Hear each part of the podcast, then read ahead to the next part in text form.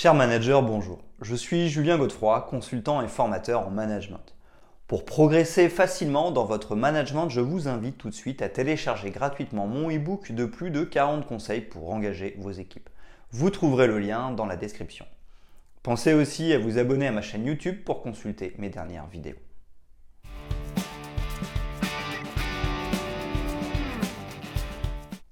Selon le CNRTL, la dynamique est un mouvement interne qui anime et fait évoluer. La dynamique d'équipe serait donc lorsque ces dernières prennent vie, animent et se focalisent vers un objectif commun pour changer une situation existante, évoluer. L'équipe de travail doit tendre à un objectif commun tout en combinant avec des considérations propres à son organisation interne, code, structure, habitude. La dynamique de groupe nécessite de renoncer à certaines considérations d'ordre personnel. L'ego ou le moi doit céder sa place au collectif. Les individus doivent passer d'une structure en groupe à une organisation en équipe. Elles doivent donc adopter un objectif commun et cimenter leur interaction avec une relation de confiance. Lorsque la dynamique d'équipe est installée, elle permet de soulever des montagnes. Comme l'explicite le proverbe africain suivant, seul on va plus vite, ensemble on va plus loin. Mais en réalité, que pouvons-nous arriver à faire seul Seul, nous n'irions nulle part. Et si ensemble, nous allions vite et loin.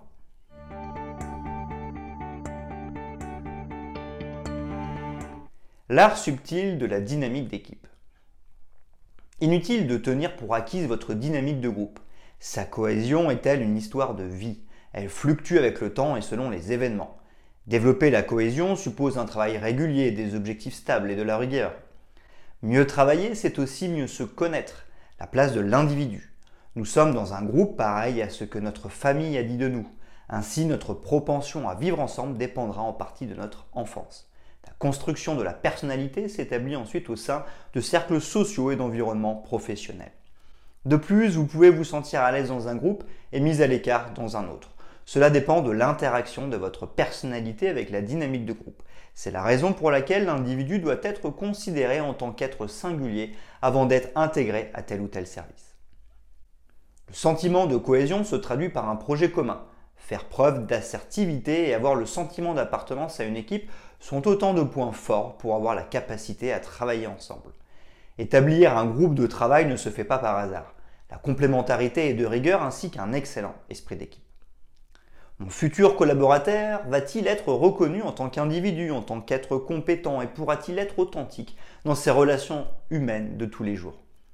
Les freins liés au comportement des individus, à la dynamique de groupe. Dans une équipe, il existe de nombreux freins à la synergie de ses membres.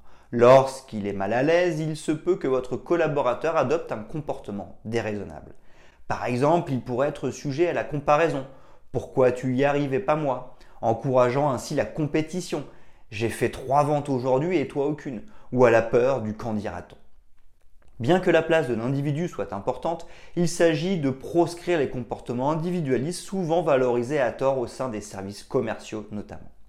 Une vision partagée, un travail collaboratif et une équipe soudée sont autant d'éléments essentiels aux valeurs de l'entreprise et permettent de construire une équipe avec une bonne dynamique de groupe.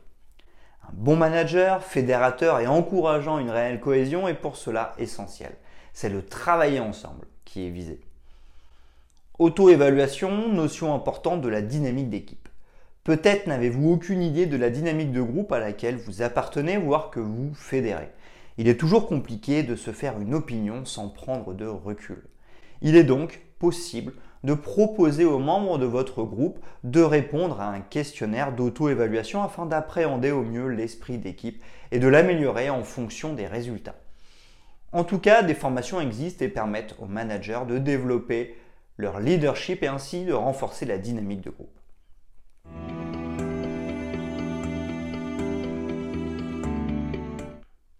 Les outils de la dynamique de groupe.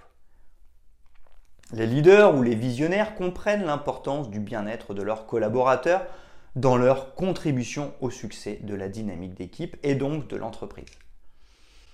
Premièrement, développer la confiance. La dynamique de groupe va de pair avec une confiance mutuelle entre les collaborateurs. L'efficacité collective repose sur une ambiance de travail où règne la confiance qui est le socle des relations saines et équilibrées. Elle est d'une importance capitale, surtout au sein de l'équipe commerciale où l'entraide est essentielle à l'épanouissement. De plus, le manager doit comprendre le rôle de son service parmi l'ensemble des activités, mais également connaître personnellement chaque collaborateur. Deuxièmement, donner une place à chacun, même dans la dynamique d'équipe. La cohésion humaine est possible dès lors qu'elle permet de créer du lien. Clarifier les rôles de chacun est cependant essentiel à une vraie cohésion, c'est-à-dire sur le long terme. Le savoir-être des collaborateurs, leur identité et leur personnalité doivent être prises en considération. Il sera plus facile de comprendre quelles sont les tâches qui doivent leur être assignées.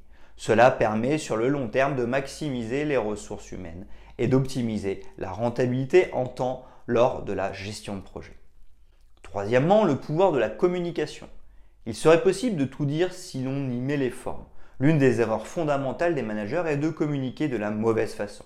Il existe pour cela une méthode efficace avec le protocole de communication non violente. Exprimer la situation, donner son ressenti, décrire son besoin, faire une demande. Bien évidemment, l'écoute, l'empathie et l'intelligence émotionnelle sont incontournables. L'une des idées permettant d'encourager l'expression de chacun est de créer un espace de parole au sein de l'équipe des réunions peu communes au sein desquelles aucun sujet n'est tabou. Le dialogue est tout simplement la clé de la bonne communication.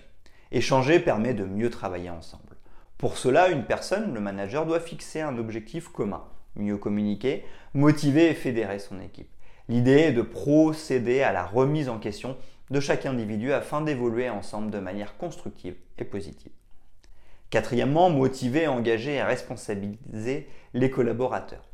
L'une des fonctions portées par le management est de permettre l'engagement, d'encourager le sentiment d'appartenance, de renforcer la performance et de mettre en place la cohésion de groupe. Établir un groupe de travail, c'est s'assurer de l'engagement de chacun, répondre aux interrogations, faire face aux doutes et permettre aux collaborateurs de s'exprimer de façon libre.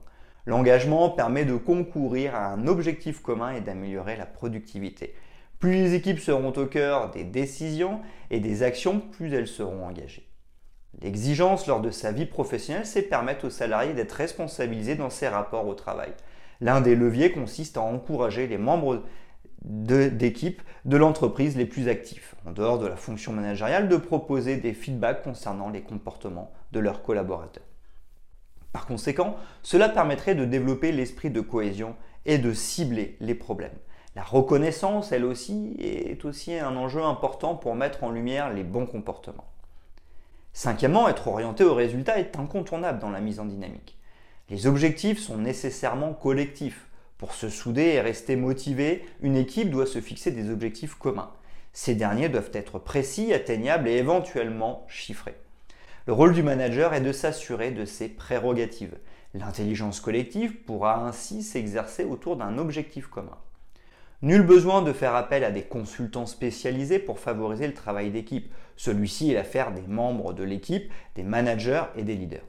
L'élaboration d'un tableau de bord peut aider en ce sens. Entretenir la cohésion par l'intermédiaire des résultats permettra d'améliorer la performance des équipes, de gagner en maturité, de donner un feedback constructif. Sixièmement, sortir du simple cadre de travail. L'une des nombreuses manières existantes permettant de souder l'équipe consiste à organiser des séminaires de cohésion tels qu'un séminaire sur l'improvisation incluant un jeu de rôle. Le team building sportif ou l'organisation d'un rallye peuvent également être mis en place. Cela permet de masquer l'existence de liens hiérarchiques de manière ludique.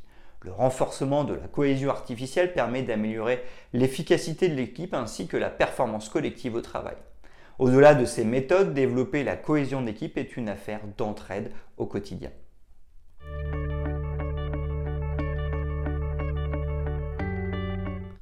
Si le manager recherche une dynamique de groupe, c'est qu'il souhaite dépasser les simples performances d'employés travaillant de manière isolée. En investissant dans la création d'une équipe et en s'assurant de sa mise en dynamique, il fait le pari de meilleures performances. Pour autant, la dynamique de groupe requiert une attention particulière. En effet, les résultats peuvent être bons ou mauvais. Si les leaders de l'équipe ne travaillent pas correctement, fainéantise, incompétence, etc., et que le reste du groupe ne fait que suivre ou se conformer à ces pratiques, les résultats pourraient être catastrophiques. Le manager, qu'il soit plus ou moins directif, plus ou moins bienveillant ou plus ou moins dans une posture de coach, devra donc savoir rester suffisamment vigilant. Ainsi pourra-t-il veiller à la bonne dynamique d'équipe.